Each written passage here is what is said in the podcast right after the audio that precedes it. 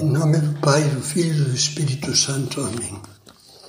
Vinde, Espírito Santo, enchei os corações dos vossos fiéis e acendei neles o fogo do vosso amor. Enviai o vosso Espírito e tudo será criado, e renovareis a face da terra. Na última meditação estávamos refletindo na presença de Deus sobre o quarto e último ato da virtude da prudência, que é a realização. E dizíamos que há dois tipos de realizações. Uma pessoa, por exemplo, decide jogar a loteria e a decisão que faz é comprar um bilhete e pronto, acabou. É instantânea. É muito diferente da pessoa que decide casar-se. É para a vida toda. Eu chamava a essas decisões decisões permanentes. E agora vamos falar sobre, sobre elas um pouco mais.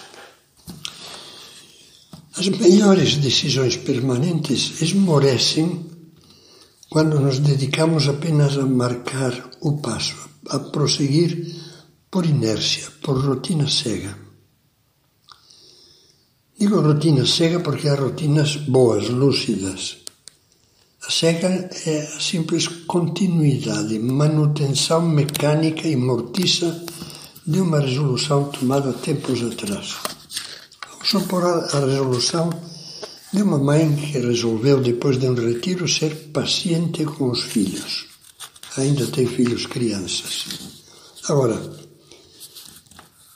a rotina, a constante presença das dificuldades pequenas das crianças que são normais, podem acabar com esse propósito de prudência e, e, e abalar, abalar a boa vontade.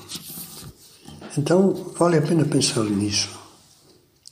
Há uma rotina boa, há uma rotina má. A primeira é simplesmente não negar, eu quero ser paciente, mas não faz nada para, para ser cada vez mais paciente. Na vida espiritual e na vida das virtudes acontece a mesma coisa. Como dizia Santo Agostinho, não avançar, não ir mais longe, não ir mais alto, não é ficar no ponto parado, não. É retroceder, é cair, ir para trás. Entre as decisões permanentes, mencionávamos a decisão de construir uma família. Vamos ficar com esse exemplo. Você deve ter visto muitas vezes, talvez demais, famílias que começaram bem no sonho e na esperança e que foram esmorecendo até afundarem num mundo cinzento de mau humor, de egoísmo e de queixas. O amor ficou no, no grau mínimo da fidelidade. Apenas marido e mulher não se separaram, por enquanto.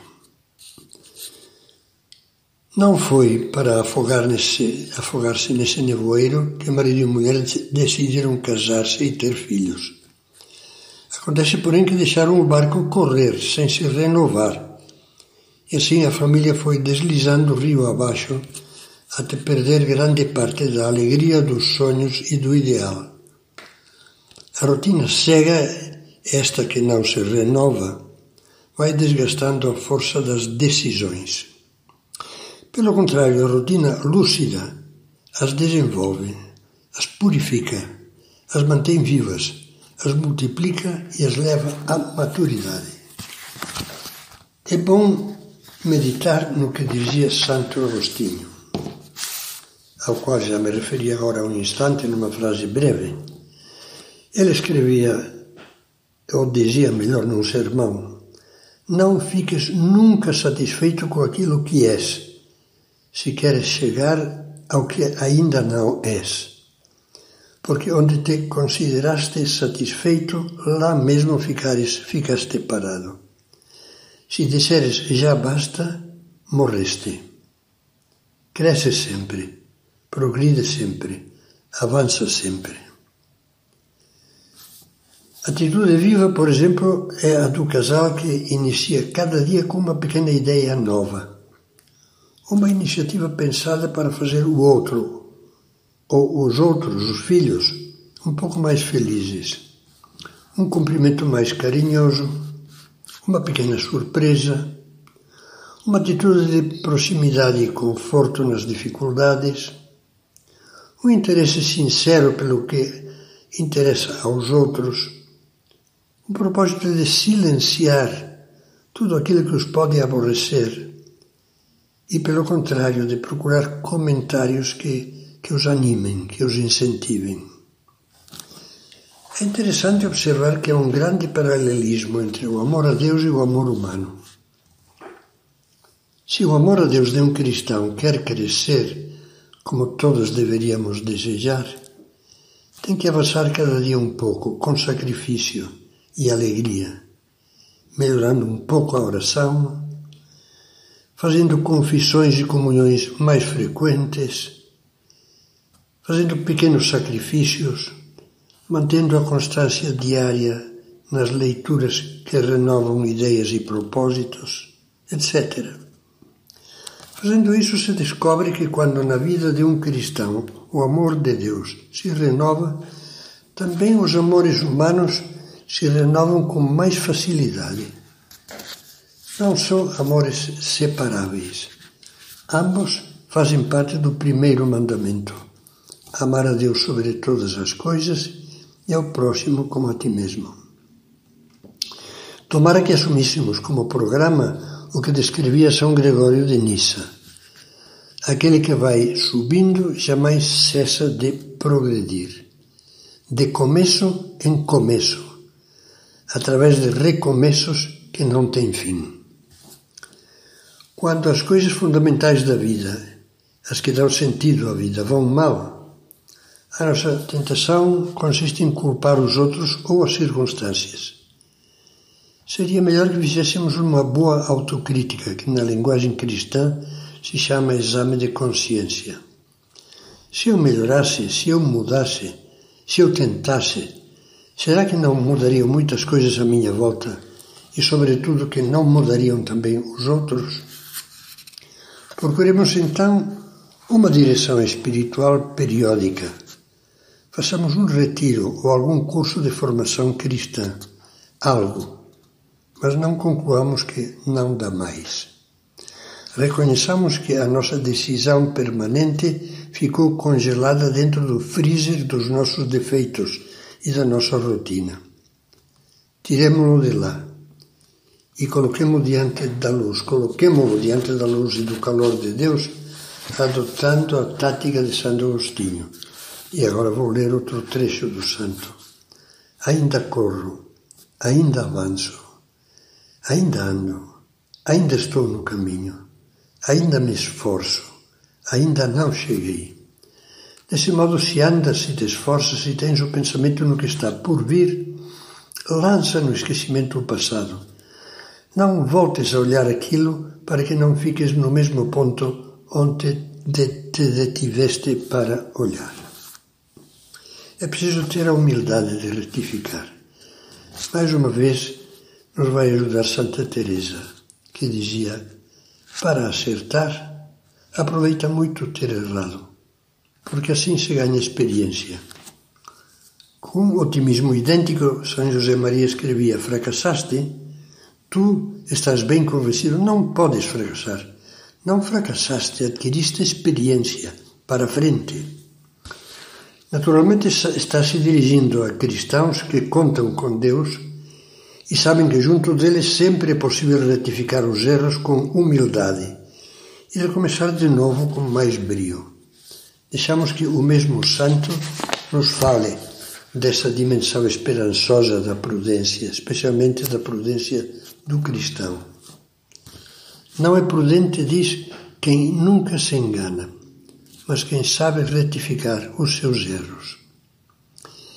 Que importância tem tropeçar se na dor da queda encontramos a energia que nos reergue e nos impele a prosseguir com alento renovado?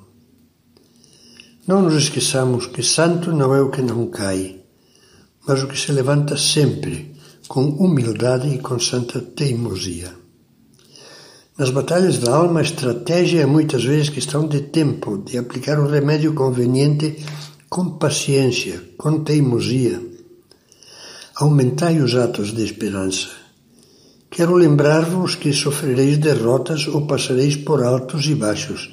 Deus permita que sejam imperceptíveis, porque ninguém está livre desses percalços.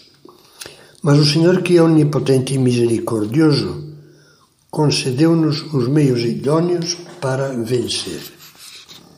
Na nossa dedicação ao cumprimento, à realização das decisões permanentes, todos encontraremos obstáculo, o obstáculo das nossas fraquezas, fraquezas que nos impedem, impelem, melhor dizendo, perdão, a deixar de esforçar-nos por causa do cansaço, a cair no poço do pessimismo e o desalento, com complexo de vencidos a ceder à tentação de desistir, trocando os, trocando os melhores ideais pelo caminho fácil dos desvios morais, infidelidade, fuga do sacrifício, troca do dever pelo prazer, dar um jeito de ética duvidosa para poupar dores de cabeça.